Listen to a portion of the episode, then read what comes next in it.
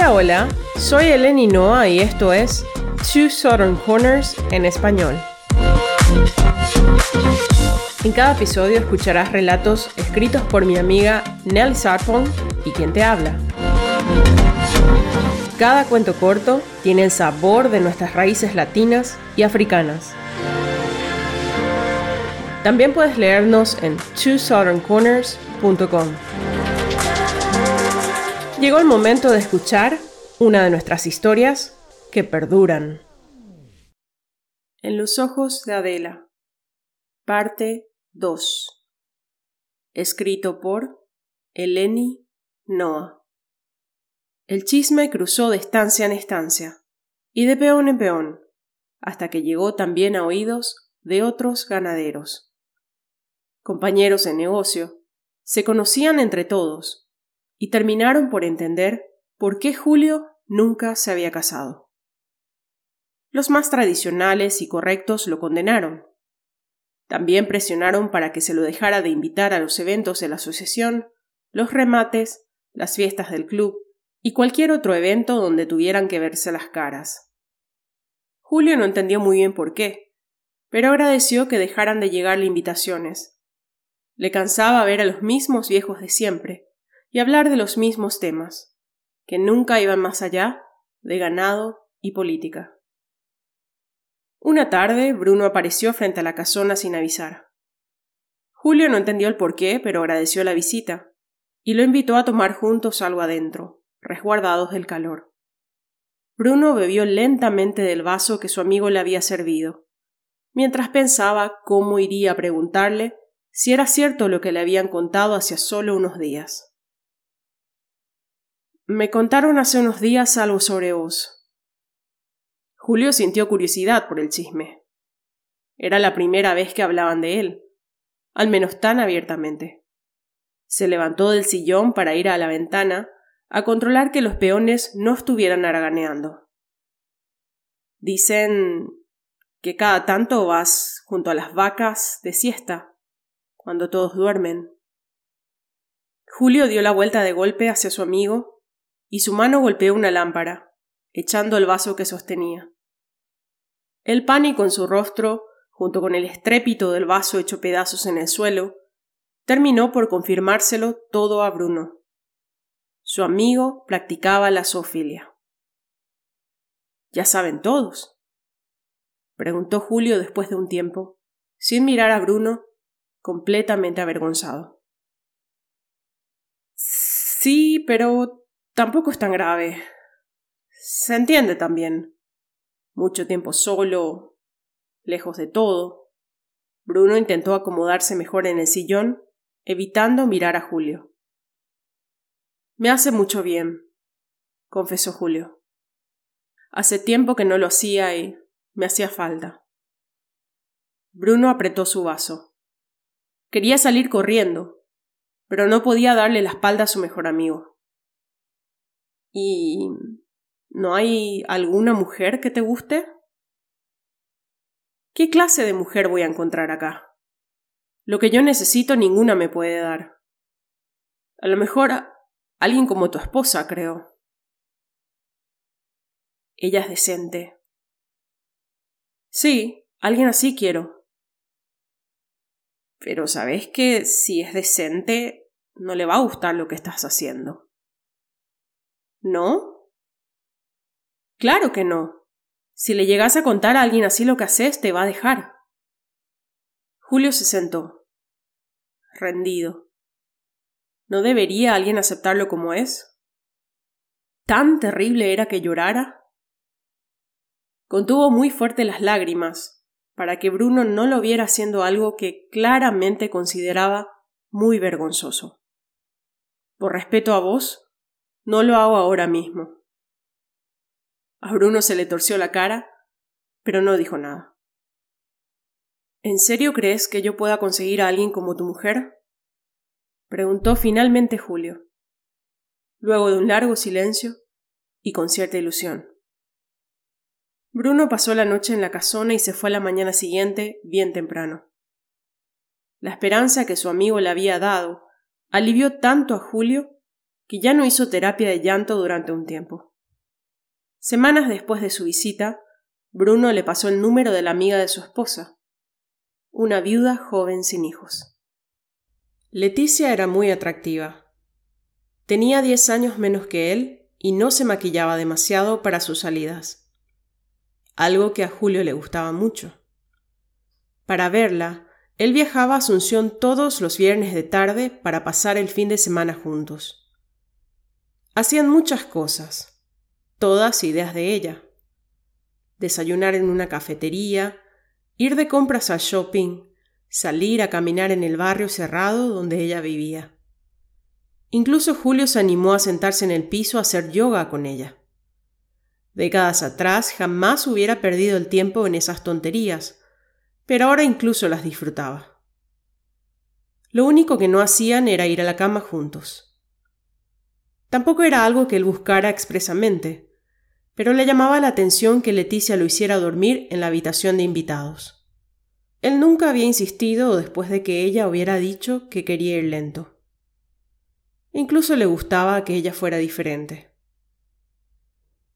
Leticia ya había escuchado los rumores sobre Julio de boca de la esposa de Bruno.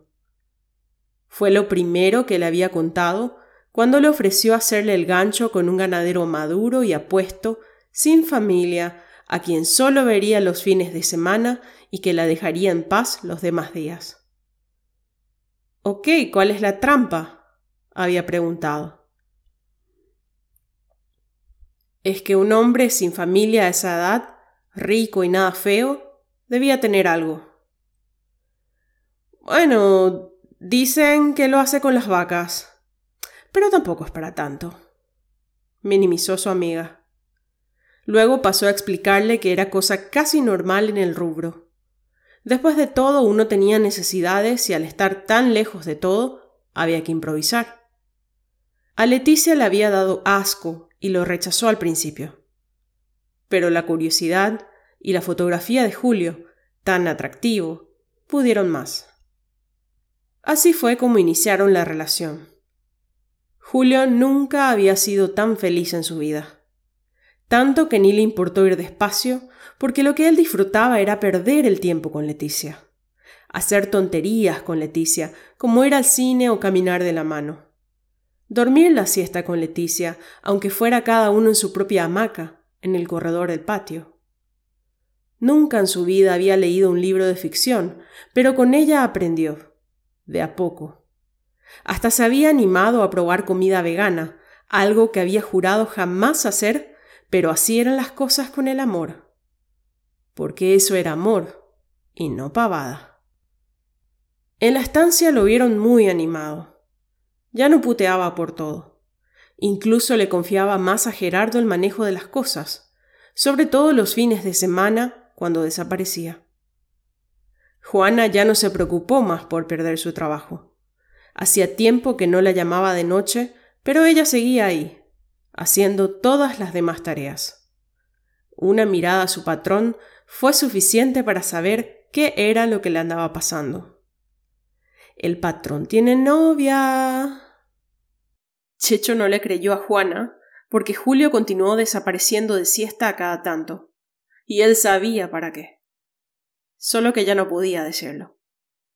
Gerardo lo había amenazado con rajarlo si continuaba espiando al patrón y chismoseando. Eso hizo que odiara más a Julio. Eso y que ya no lo dejaran tomar más. Alguien le había contado a Gerardo lo de su petaquita y la alegría se le había acabado. ¿Por qué ellos no podían hacer lo que querían y Julio sí? Julio sí podía tomar, cogerse vacas y tener plata. ¿Por qué él no? La verdad era que Julio sí continuaba yendo de siesta al campo, pero ya no lloraba. Leticia había borrado su pesadez y secado sus ojos. Pero la costumbre se la había implantado. Le gustaba el silencio del campo, la ausencia de tiempo y de urgencias, la simplicidad de las vacas. También le gustaba visitar a Adela, porque ese había dejado de ser solo un rumiante tonto. Era su mamá. Adela lo escuchaba, no lo juzgaba, le hacía compañía. Cuando él llegaba, Adela iba a la sombra y se recostaba, invitándolo a recostarse en su panza. Dormitaban juntos un poco, él le hablaba, recordaba su niñez. Esa era la mamá que él siempre había querido. Él amaba a Adela. Mamila taurón, pero qué boludo, dijo Checho al ver a Julio retosando con la vaca.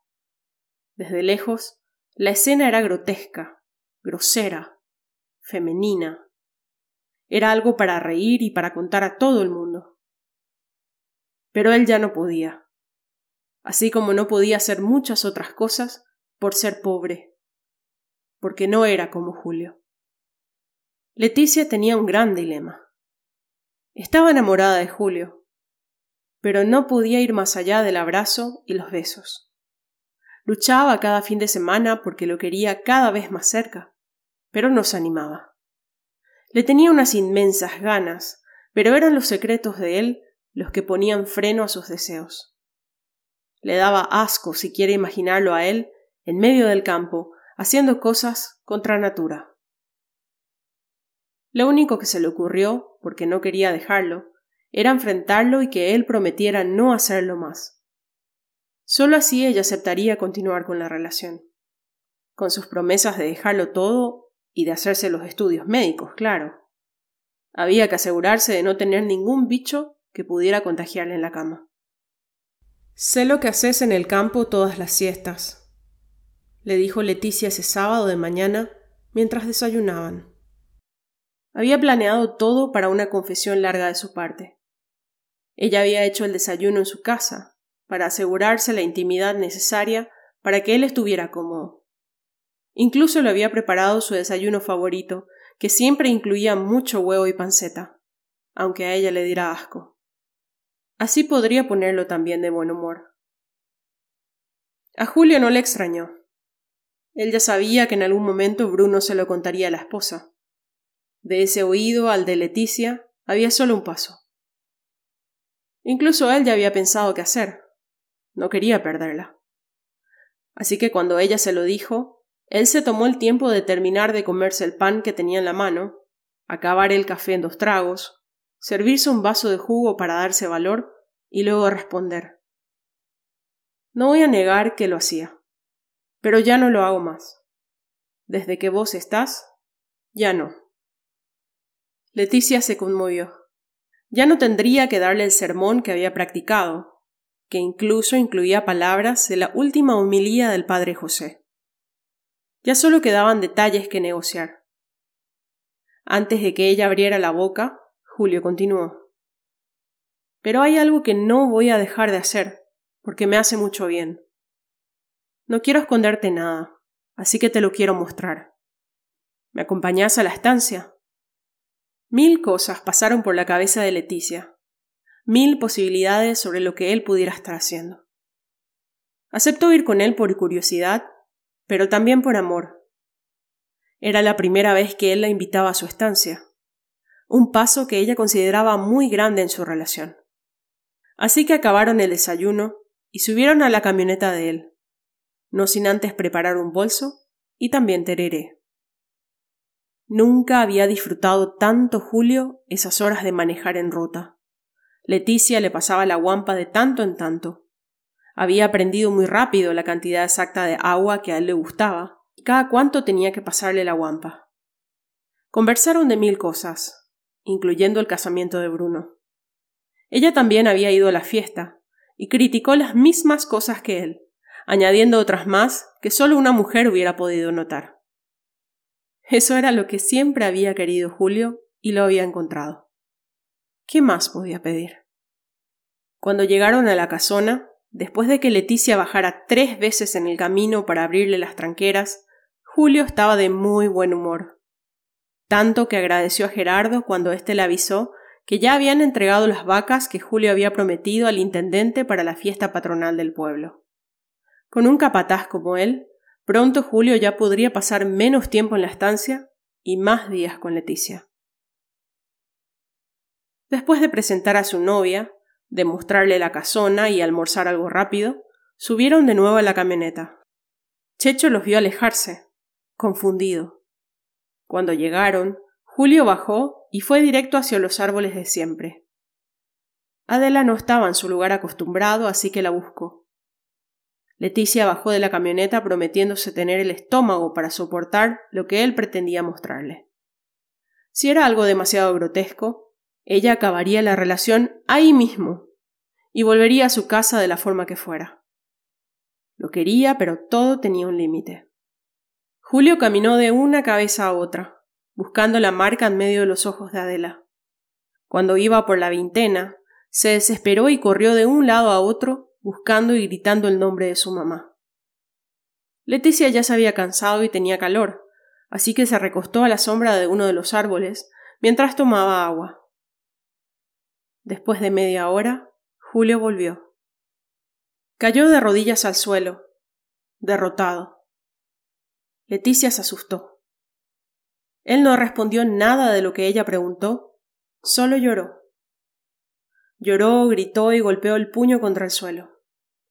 Ella no supo qué hacer, así que lo atrajo hacia su pecho y lo acunó, acariciando su espalda mientras él mojaba su blusa con lágrimas, mocos y baba. Mientras tanto, a treinta kilómetros de ahí, en el pueblo más cercano, el intendente disfrutaba de un excelente corte que acababan de quitar de la parrilla. La gran siete esta carne. Jetereí. Qué rico. José, avísame cuando venga don Julio. Le voy a agradecer el aporte.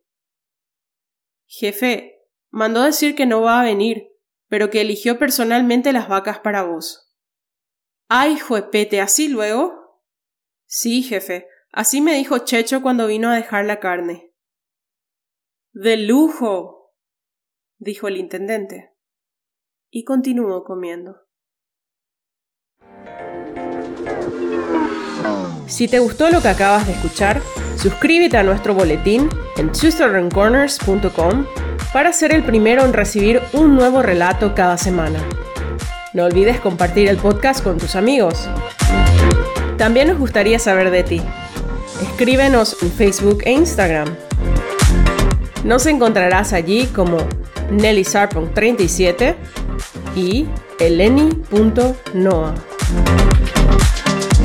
Por último, pero no menos importante, por favor considera apoyarnos para que podamos continuar publicando estos relatos aquí y en el sitio web. Puedes hacerlo con una contribución única o mensual a través del enlace en la descripción o en twosoutherncorners.com. Nos vemos.